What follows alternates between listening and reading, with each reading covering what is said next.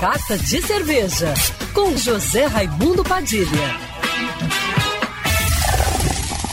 Alô, ouvintes da Rádio Band News FM Rio, saudações cervejeiras. Bem-vindos ao Carta de Cerveja de hoje. As cervejas artesanais estão cada vez mais ganhando espaço, presentes no dia a dia, em todos os lugares que você vai.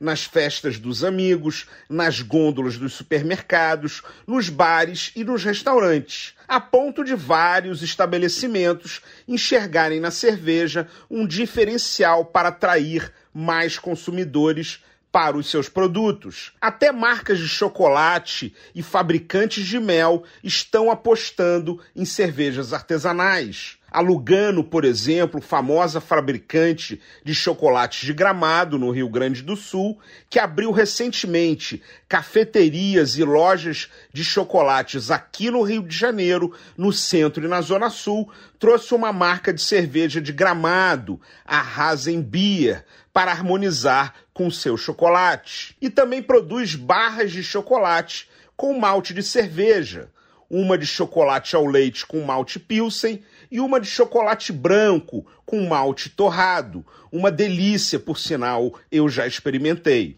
Mais recentemente, a famosa rede Cabana Burger, que tem mais de 20 unidades espalhadas pelo Brasil e quatro lojas no Rio de Janeiro, na Barra, em Niterói, em Caxambi e em Jacarepaguá, todas em shoppings, lançou o projeto Cerveja Convidada, em parceria com o mercado de cervejarias artesanais. Uma proposta totalmente alinhada com o hambúrguer artesanal que eles produzem.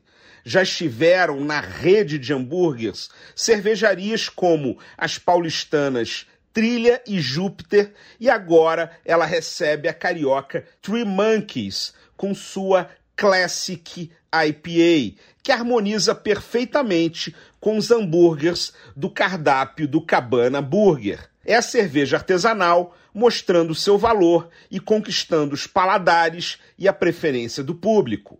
Saudações cervejeiras e para me seguir no Instagram, você já sabe, arroba Padilha Sommelier. Quer ouvir essa coluna novamente?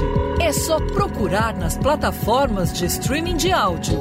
Conheça mais dos podcasts da Band News FM Rio.